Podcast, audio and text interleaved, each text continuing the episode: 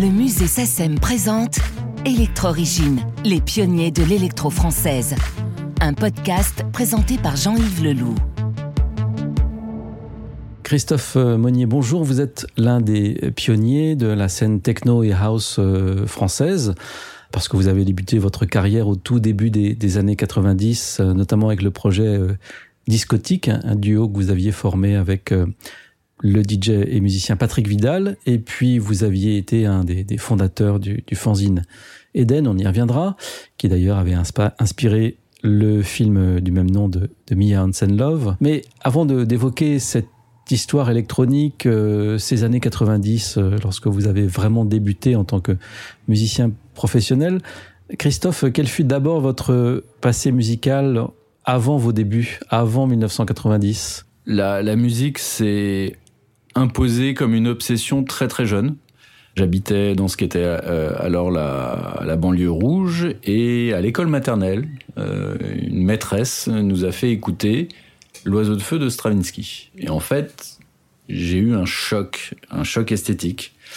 Et euh, c'est à partir de, ce moment que la musique est devenue une espèce d'obsession. Alors mes premières passion musicale plus pop, je pense, bon, c'est en écoutant la radio en fait, tout simplement, parce que mes, parents écoutaient pas de musique pop en fait. ma mère écoutait de la, chanson française plutôt de qualité, donc j'avais évidemment largement euh, écouté euh, leur discothèque, donc j'avais découvert euh, Brel, euh, euh Gainsbourg, enfin bon, voilà, des, des choses quand même assez intéressantes. Mon père, il était plus musique classique, musique fin 19e, début 20e, donc c'est pareil, j'avais tout écouté. Et la pop, c'était plutôt à la radio. C'était après le punk, donc c'était les premiers morceaux new wave où il y avait quelques tubes. Hein. Je pense à Electricity de d'Orchestral Man of the Dark ou Enola Gay. Et puis aussi, je me souviens, oui, c'est ça en fait. Je me souviens acheter, enfin demander à ma mère de m'acheter deux albums euh, à la Fnac le même jour. En fait, c'était Oxygène de Jean-Michel Jarre et euh, Kraftwerk The Mad Machine. J'étais fan de science-fiction et donc voilà, le fait qu'il y ait des synthés et tout ça, c'était, euh, enfin, ça m'intéressait particulièrement. Enfin, ça, ça m'attirait. Voilà, j'étais attiré par la musique synthétique. Mais quel a été le déclic ou comment s'est fait le passage vers la, la, production, la composition de musique électronique, euh, de dance musique électronique, de house ou de techno? Comment ça s'est fait ce passage et à quel moment? En fait, ça a été à la fois progressive et il y a une rupture. Euh, alors que je m'étais fabriquer une guitare électrique, je me suis mis à rajouter des synthés, enfin plutôt, euh, enfin on peut pas vraiment appeler ça des synthés, grosso modo un petit orgue électronique Casio et euh, une boîte à rythme que j'avais achetée d'occasion qui se trouve être la TR606, la sœur de la fameuse TB303, l'origine de l'acide. Et je faisais un duo euh, électropop.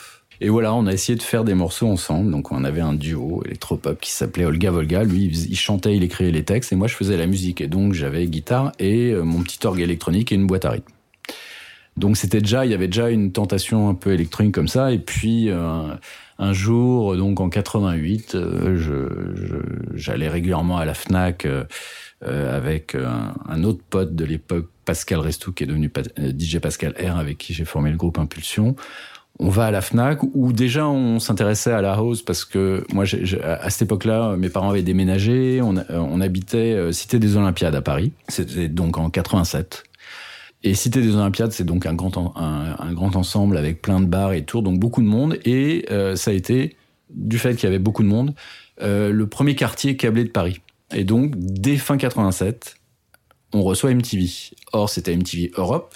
Et à l'époque, MTV Europe, c'était en fait MTV Londres.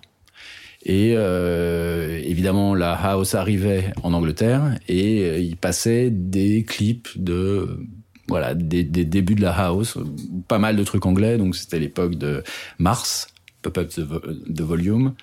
Euh, il y avait euh, les premiers Cold Cut, euh, S-Express, voilà. Donc je trouvais ça hyper intéressant, je trouvais ça un peu trop pop pour moi, mais je trouvais quand même qu'il y avait un truc, et puis donc je, je, me documente, on se documente, et puis voilà, c'est comme ça qu'on apprend qu'en fait, ça vient euh, de la house de Chicago, de la techno de Détroit, et donc on commence à essayer de fouiller dans les bacs de la Fnac pour trouver des disques. Et un jour, euh, je me souviens très bien, Pascal trouve à un moment une compilation qui s'appelait Acid Tracks 2. C'était un double vinyle. Et il la prend, il en avait qu'une, donc il l'a prise. Et euh, on est venu l'écouter immédiatement chez moi, chez mes parents.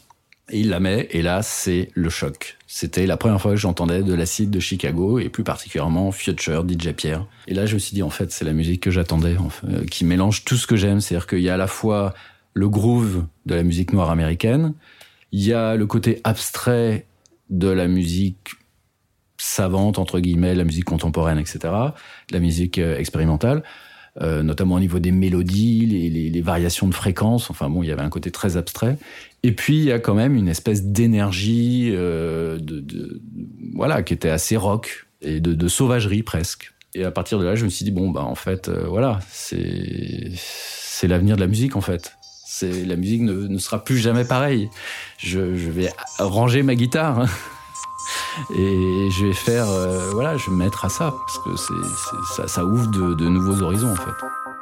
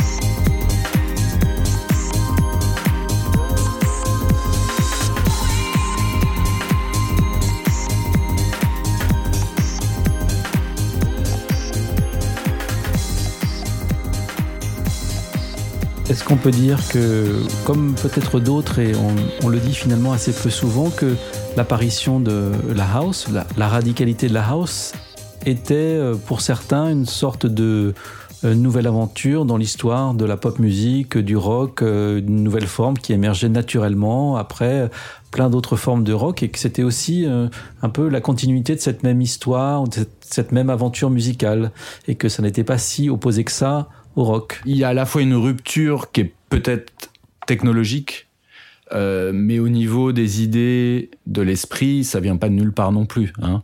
Je sais plus lequel des trois euh, parrains de la techno qui euh, disait à l'époque que la techno, en fait, c'était la rencontre dans un ascenseur de Kraftwerk et de George Clinton. Bon, d'autre part, à Chicago, les, les, gens qui produisaient de la house, qui étaient donc des des DJ euh, en général noirs qui venaient euh, euh, ou, bien gays ou bien portoricains ils disaient bon nous quand on sort on va dans des endroits où donc il y a la musique noire américaine qui est jouée mais aussi des maxi de new wave européenne et ça nous inspire. Et voilà quand on entend par exemple Joe Smooth Promise Land je trouve qu'il y a quand même vraiment un côté très new wave aussi. Et donc c'était une musique qui, enfin, qui, qui, qui puisait des influences, euh, voilà, un peu partout, sans, sans œillère. À quel moment alors tu te retrouves euh, en 1990 avec euh, ce projet discotique? À quel moment tu, enfin, comment est-ce que tu te retrouves sur ces le un des premiers, le premier label, Ravage Records, et l'une des premières compilations ou les, premières compilations qui émergent un tout petit peu après, qui commencent à compiler les, les rares personnes qui font de la house ou de la pré-techno en, France euh, Comment cette aventure débute? À l'époque, euh, la house et la techno, quand même, euh, enfin, c'était des musiques qui n'intéressaient pas énormément de monde en France, hein, il faut dire. donc, on croisait un peu toujours les mêmes têtes dans les rayons des disquaires, chez les disquaires ensuite, quand les premiers disquaires spécialisés sont arrivés, et puis enfin, ou quand les premiers rayons de musique comme ça sont arrivés dans certains disquaires, je pense à New Rose ou dans, dans Ceteria. Et puis dans les soirées, surtout dans les fêtes, on croisait un peu toujours les mêmes têtes. Et voilà, c'est aussi un âge quand on a 20 ans où on, se lie plus facilement d'amitié. Donc bon, les, groupes se formaient un peu naturellement. Euh, pour ce qui est de Patrick Vidal en particulier, c'est différent. C'est en fait Christophe compte qu'il avait contacté pour produire notre projet ça avait rien donné parce que c'était justement le moment où je commençais un peu à m'éloigner du rock ou de la pop électronique et euh, l'acid house, la techno, je crois que ça parlait pas à Patrick, euh, mais je le recroise néanmoins un an après dans le dans le rayon euh, vinyle d'un d'un ça doit être au Virgin Megastore sur les champs. Euh, donc je le recroise genre en 89 dans le rayon house. Je lui dis mais je comprends pas, je croyais que t'aimais pas. Il me dit ah mais non mais moi j'aime ça. Et en fait ce qu'il aimait c'était le garage et la house vocale et tout ça. En fait, c'était le même rayon, donc on s'est dit ah bah peut-être faudrait qu'on fasse quelque chose ensemble. C'est comme ça qu'on a eu l'idée de faire discotique. Euh, Manu Casana, je crois que c'est Patrick qui devait le connaître. Je ne sais pas pourquoi à l'époque Manu il était euh, distributeur de, de disque punk en fait dans la scène alternative. Et mais comme il allait souvent en Angleterre pour s'approvisionner, il était tombé dans les rêves en fait. Et lui aussi, ça avait changé sa vie. Et il voulait absolument euh, d'abord importer ce genre de vinyle en France, donc il, il commençait. Euh, organiser des rêves. Il a co-organisé, voire organisé la première rêve euh, à Paris. Euh, et, et puis, évidemment, rapidement, il a voulu lancer son label. Il y a une première époque de la, de la house et de la techno en France pendant, on pourrait dire, la première moitié des années 90, avant que les Daft Punk arrivent, avant qu'il y ait le phénomène de la French Touch, avant que le phénomène se consolide, devienne un peu plus professionnel. Donc, dans cette première moitié des années 90, qui est plus indépendante, alternative, clandestine aussi de, de par ses fêtes. Euh, tu, tu, es présent dans cette première partie avec des, des premiers maxi de, de, de euh, notamment, et puis d'autres projets. Comment est-ce que tu te souviens de ces premières années euh, 1990 euh, comme une époque un peu utopique, comme une époque où c'est quand même très difficile de sortir la musique et, vous êtes ignoré par les médias. Enfin, quel, souvenir tu en gardes de cette, on pourrait dire, de cette période pré-professionnelle et underground, comme on dit? Il y, a, quand même eu une explosion au début des années 90 et c'est parti un peu dans toutes les directions et donc c'était difficile d'être au courant de tout. À l'époque, j'avais, avant que je commence, que je me mette à produire euh, euh, enfin, à part discotique, j'avais accès au studio EMI parce que Patrick Vidal était en édition chez EMI, donc on avait accès à du matériel. Mais sinon, moi, j'avais pas vraiment du matériel qui me permettait de produire. Donc, pendant trois ans, j'ai travaillé en fait pour euh, pour pouvoir m'acheter du matos. Il se trouve que je bossais, euh, j'ai trouvé par chance un boulot d'attaché, d'assistant attaché de presse chez Barclay. Et Barclay, qui faisait partie du groupe Polygram, devait distribuer en France euh, ce que sortait le label anglais London FF, FFRR, qui était dirigé par Pete Tong, un DJ très connu aujourd'hui, qui en fait sortait plein, déjà importait en, Europe plein de maxi, euh, de, morceaux de Chicago, de Détroit, et puis aussi commençait à, à sortir des, des, projets anglais euh, super bien. Donc là, j'avais accès à plein de trucs que Barclay sortait pas, mais j'avais plein de disques. Euh, il y avait plein de fêtes qui s'organisaient, euh, qui étaient en effet, qui avaient un côté un peu utopique parce que les genres étaient encore assez mélangés. Euh, on essayait d'aller à toutes les fêtes, donc ça impliquait de sortir tous les week-ends. Il y avait des clubs plutôt gays qui jouaient aussi ce genre de musique dans le centre de Paris, avec pas mal de soirées. Je pense euh, au Boy, je pense euh, à la Luna.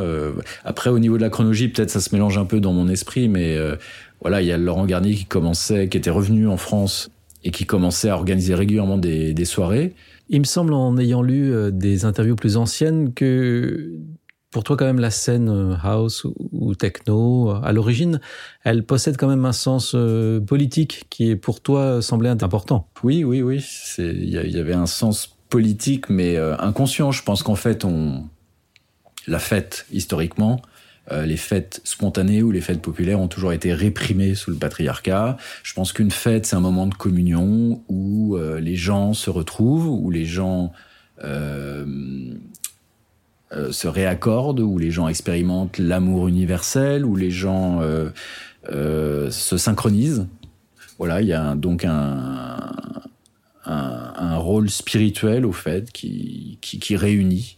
Et euh, sous le patriarcat, sous le patriarcat en tout cas, les, les fêtes ont été plutôt réprimées, ou alors euh, les religions ont essayé de les organiser, de les préempter, de les contrôler, parce que les fêtes, c'est des moments où les gens sont libres en fait. Et, euh, voilà. Donc le sens politique de, de, de des, des, rêves qui s'inscrivent aussi dans une histoire. C'est-à-dire qu'avant les rêves, il y a eu euh, le mouvement DIY, il y a eu le mouvement punk, il y a eu, euh, euh, il y a eu Woodstock, il y a eu les années 60, l'évolution, la, libération de la femme, les, les révolutions sexuelles, etc., etc. toutes les luttes pour l'égalité, pour l'émancipation. Voilà, les rêves, c'est la suite de cette histoire, en fait, je pense. L'Angleterre était assez, euh, semblait assez important dans, dans ces premières années. Enfin, pour toi, tu étais assez proche de la scène anglaise ou peut-être plus influencé par la scène anglaise et puis avec des, connexions plus particulières avec euh, euh ce pays, cette scène outre-Manche. Oui, c'est vrai. C'est aussi euh, par la force des choses. À l'époque, en fait, il y avait aucun label en France à part Fnac Music Dance Division, tout simplement. Et les, à part euh, un maxi d'impulsion et un morceau de, euh, de ma musique ne passionnait pas Eric Morand, euh, le, DA, qui ensuite a créé FCOM, hein, donc quelqu'un qui occupe une place importante dans l'histoire de la musique électronique en France. ma musique n'intéressait pas Eric Morand, donc j'avais pas d'autre solution que d'envoyer des cassettes, voire éventuellement d'aller à Londres, parce que Londres, c'était quand même la ville d'Europe où il se passait le plus de choses, où il y avait vraiment beaucoup de soirées. Euh, on y allait régulièrement. Euh, c'était dans les habitudes. Je pense que c'est encore dans les habitudes des jeunes hein, d'aller à Londres. Euh, enfin, maintenant, ils vont peut-être plus à Berlin. On allait un petit peu à Berlin, mais il se passait pas tant de choses que ça à Berlin. Hein. Il, y avait déjà une scène techno qui se développait, mais il se, passait beaucoup moins de choses qu'à Londres, franchement. à Londres, il y avait un renouvellement permanent. Euh, qu'il n'y avait pas encore en Allemagne. Et donc on allait souvent à Londres et puis un, euh, après un énième refus de mes maquettes par euh, Eric Morand, bah, je suis allé, ça devait être en 92 ou 93, euh, 15 jours à Londres avec des cassettes, une, une série de numéros de téléphone, des Eden aussi, Et puis voilà, j'ai fait, j'allais dans les cabines, j'appelais, et en général les labels me disaient, et même des labels dans des majors, c'était assez incroyable, ils me disaient, bah écoute, passe, amène-moi tes cassettes et monte-moi ton magazine, et puis on va discuter. Ça s'est fait très simplement, et c'est comme ça que j'ai fait plein de contacts à Londres, et que j'ai trouvé un premier label, Dark Records, qui a sorti un double EP de nature, qui était mon projet solo. Puis ensuite, euh, je suis rentré en contact avec les gens de l'audit qui étaient à Brighton en envoyant une cassette, tout simplement. Donc ils ont d'abord sorti euh, deux maxi d'impulsion. Et puis au moment où j'ai commencé à euh, Micronauts, eh ben, je leur ai envoyé aussi une cassette. Et ils ont sorti le maxi de jazz, de jam.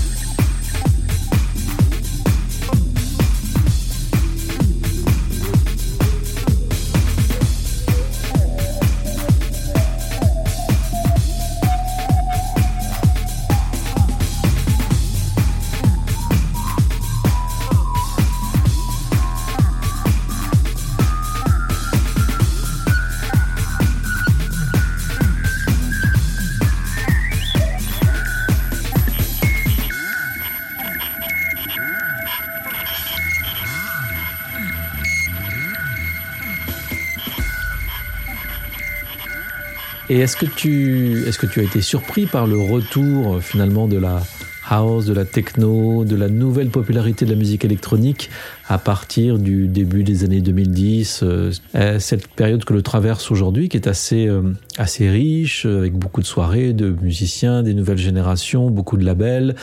Même si les disques vendent un petit peu moins, il y a c'est une période quand même assez un peu riche et assez euphorique. Euh, est-ce que tu as été surpris justement par l'arrivée de cette nouvelle vague, de ce nouveau courant? Déjà, je suis absolument d'accord avec ton analyse. Euh, et deuxièmement, non, je n'ai absolument pas été surpris. En fait, pour moi, c'était évident que ça allait se produire. Je ne savais pas quand, mais c'était une évidence. Voilà, j'avais aucun doute sur euh, l'avenir de cette musique. Et alors, comment tu définirais, euh, décrirais notre époque aujourd'hui, cette deuxième moitié des années 2010, pour la scène électronique, pour la scène musicale? Comment est-ce que tu la, la vois, la conçois, l'apprécies c'est compliqué parce que là, on, le vit. Alors, c'est plus facile de, de, décrire les choses après coup, avec le recul.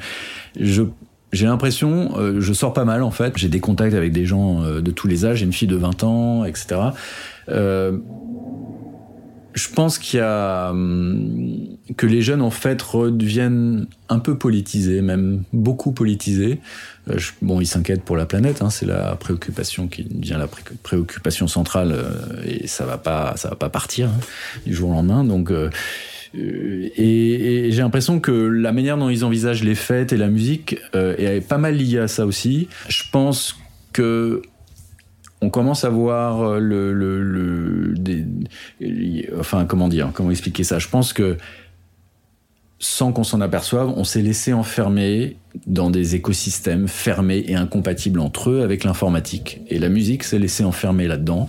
Je pense que les jeunes étouffent euh, sont des les, systèmes informatiques qui permettent d'accéder et d'écouter de la musique de nos jours sont des systèmes qui qui étouffent, qui empêchent empêchent le partage, qui sont qui vont contre l'impulsion qui pousse à écouter de la musique, à vouloir la partager, etc. Les jeunes ont besoin de sortir de ça, donc ils sortent beaucoup, ils organisent des soirées. Le retour au support physique, à mon avis, est lié à ça. On trouve une parallèle du côté de la production où les gens reviennent aussi vers le hardware. Euh, et c'est très politique parce que bah parce que c'est voilà parce que c'est un en fait c'est un choix de vie et de société un choix d'avenir qu'on fait. Est-ce qu'on veut devenir tous des machines? Et en effet on s'en fout que l'environnement soit détruit puisque tout le monde on sera des machines. Ou est-ce qu'on veut au contraire euh, redevenir humain et, et, et, à nouveau profiter de voilà du, du plaisir du corps enfin de ce genre de choses? Venons-en à ton euh, nouvel album qui se nomme Head Control, Body Control. Je suppose qu'il y a derrière ce titre une sorte de manifeste, euh, peut-être? En fait, voilà, d'où vient ce, titre C'est que je, je, fais un petit peu de sport de combat et euh, j'ai un prof qui a l'habitude de nous dire n'oubliez jamais, qui contrôle la tête contrôle le corps. En fait, ce qui veut dire, c'est que si on immobilise la tête, en fait, l'adversaire peut pas grand-chose. Mais évidemment, on peut transposer ça à l'aspect politique. En effet, euh, qui contrôle la tête des gens, euh, bah, en fait, leur fait faire ce qu'il veut. Et puis, il y a aussi l'aspect musical. La musique, je pense, c'est en fait l'art qui connecte le corps et l'esprit. C'est vraiment un art qui se trouve à l'intersection des deux.